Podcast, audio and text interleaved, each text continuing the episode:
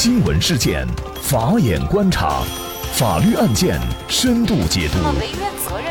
传播法治理念，解答法律难题，请听个案说法。大家好，感谢收听个案说法，我是方红。更多的案件解读，欢迎您关注个案说法微信公众号。那今天呢，我们跟大家来关注大成女律师涉黑恶案撤诉。那么就在此前呢，北京大成西宁律师事务所女律师被指控参与了一起涉套路贷恶势力犯罪案件，引起了法律人的高度关注。那么据媒体报道啊，四月九号到十号。由西宁市城中区人民检察院提起公诉，以魏某伟、宋某洲为首的十七名被告人恶势力犯罪集团涉套路贷犯罪一案，在城中区法院公开开庭审理。那么，涉恶团伙成员呢，包括被检方指控的三十六岁的北京大成西宁律师事务所女律师林小青。那么，林小青被控诉的是两宗罪，是诈骗罪和敲诈勒索罪。那么，根据西宁市城中区检察院在庭上发表的公诉意见和指控的起诉书，律师的辩护意见认定，林小青构成犯罪的事实是。与涉案公司签订常年的法律顾问合同，因为公司员工意图开走一个债务人抵押的车辆，和债务人发生争执而报警。那么林小青呢，曾到派出所参与调解，同时呢，参与被害人罗某起诉涉案公司，林小青作为律师进行了应诉。后来呢，这个案件调解结案。那么，律师名牌呢被放在公司，强化了这个犯罪团伙成员内心的犯罪意志。林小青法律顾问的身份为犯罪分子提供了心理支持，也就是帮助该犯罪集团的共犯。那么，律师担当企业的法律顾问，当企业涉嫌犯罪的时候，是否也应该是共犯？那么，如果企业有一些违法，啊，甚至是犯罪的行为。那么，如果是律师啊提供相应的法律服务，是否就有可能一起被以相应的罪名追究刑事责任？那么，就这相关的法律问题啊，今天我们就邀请云南大韬律师事务所主任、云南省律师协会刑事专业委员会副主任王绍涛律师和我们一起来聊一下。王律师，你好。主持人好，听众朋友大家好。非常感谢王律师哈。那么这个案件呢，我们就先来看啊。那么公诉方是认为呢，林小青她作为公司的法律顾问，呃，应该认识到这一家公司呢，它是超范围经营放贷。那么利息呢，也在本息当中扣除，而且呢，高额索要利息这样的一些违法行为，在常年的法律顾问合同当中也约定了一年三次要去派出所参与调解。那么，所以呢，这就表明林小青他明知道公司是在。催收中会有打架斗殴的违法行为，而且参与调解，呃，因此呢，认定林小青呢是恶势力犯罪团伙的一个重要成员，起到在共同犯罪当中起到辅助的作用哈。那么，首先想请王律师给我们介绍一下，就是这种犯罪集团的呃重要成员以及共同犯罪当中起辅助作用，就是什么情况下会有这样的一个认定呢？实际上，其实它就是一个对共同犯罪的一个认定。因为在共同犯罪当中有主犯、有从犯，那么当然还有可能有袭从犯。那么是什么样的情情况？他是一个主犯呢？比如说主要的策划者、主要的组织者、主要的指挥者。那么这些他就是一个犯罪集团或者叫共同犯罪当中的主犯。而那些在一个共同犯罪中起一些次要作用的、辅助作用的。地位不高的，只是起一些帮助作用的，那么他就是做一些从犯。那么实际上，我们标准的刑法上就是主从犯这样来划分的。那么这个辅助作用具体在认定当中，您能给我们举例介绍一下吗？比如说在盗窃案件当中，提出去盗窃的、准备作案工具的、呃，用什么手段来进行盗窃的，这些有可能他就是一个主犯。那么就是在参与在里面，比如说仅仅是，呃，根据这个主犯的这个呃指挥，然后仅仅是放放点风啊，或者是这个盗窃以后，然后怎么样藏匿一下赃物啊？如果只是一些边缘性的起一些帮助作用的，那可能就是从犯起一些辅助作用。那么林小青在这个案件当中呢，他就被指控公司实施的诈骗和敲诈勒索罪当中啊，他起到了辅助作用，因此呢，也以这两个罪名来追究。那么追究的事实呢，其实我们刚才也介绍了，就是公司有人打架，他去参与调解，然后呢，在合同当中约定，就是他一年三次要去派出所进行一个调解。那么根据这些事实，就认为就是林小青他明知道这个公司是有一些犯罪行为的，但是他还参与其中，因此构成犯罪。那么您怎么看呢？我们来看林小青律师他的行为有些什么？他无非就是有三种情况：第一，到派出所参与调解；第二，作为一个律师到法院去应诉；第三，就是把他的名牌或者说名片也罢、名名牌也罢，放到了这家企业。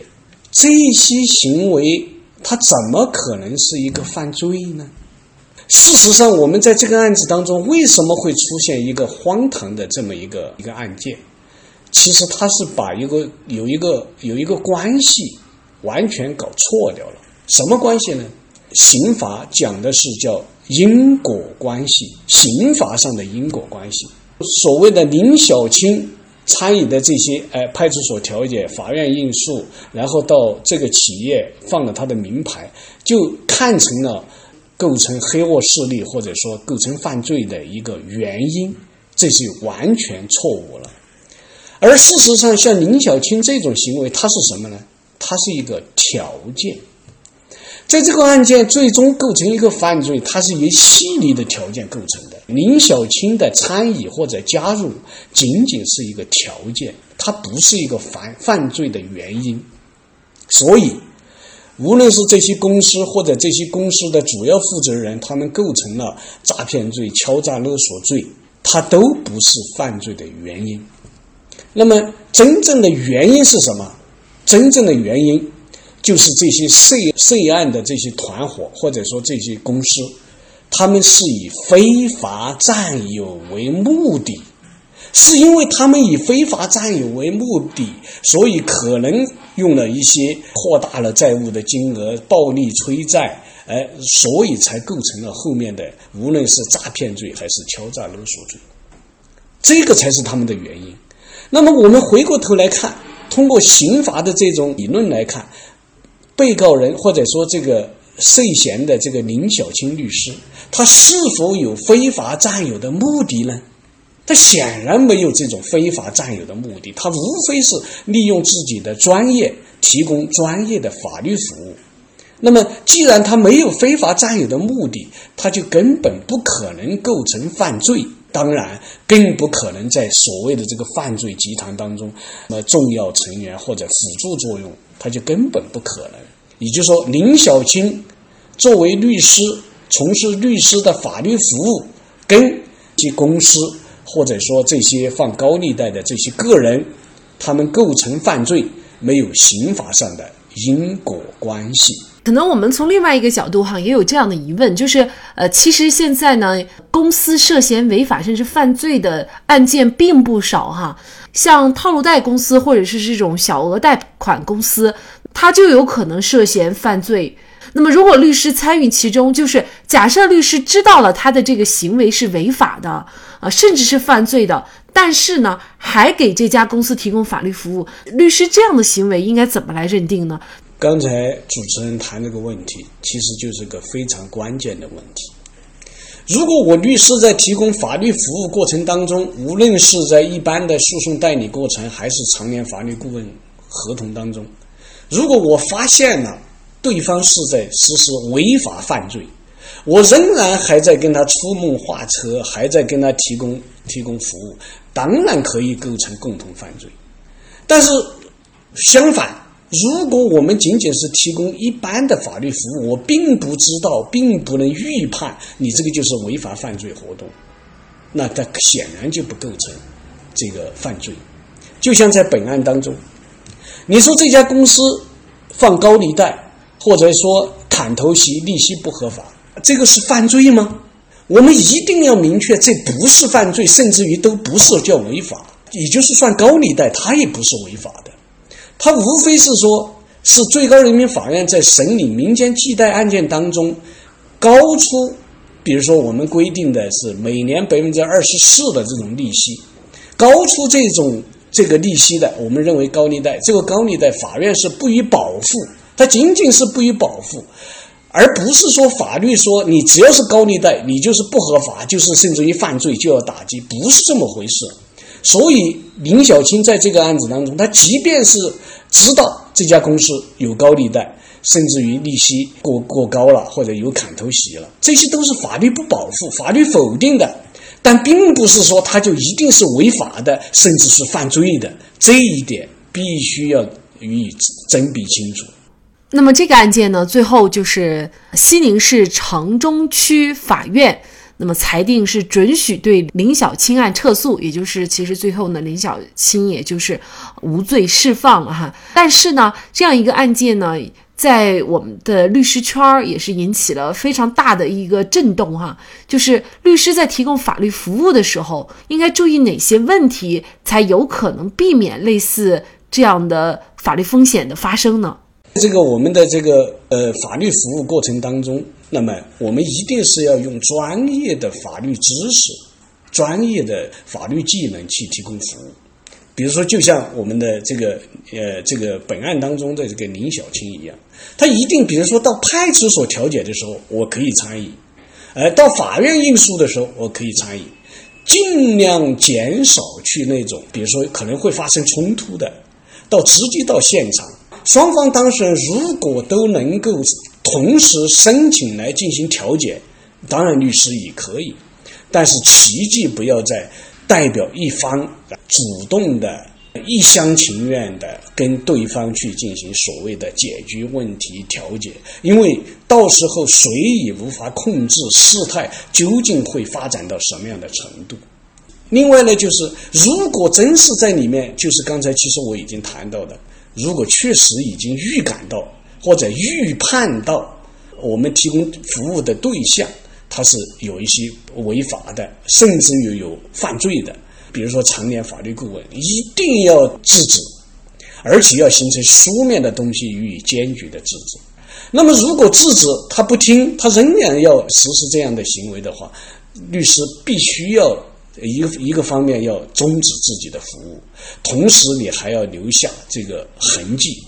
就是我我们发现了这些犯罪或者发现了一些违法的东西以后，呃，提供了要求他必须要在合法合规的前提下，至少是不违法的情况下从事生产经营活动。那么，但是他不听，那我们就可以解除合同，拒绝提供服务。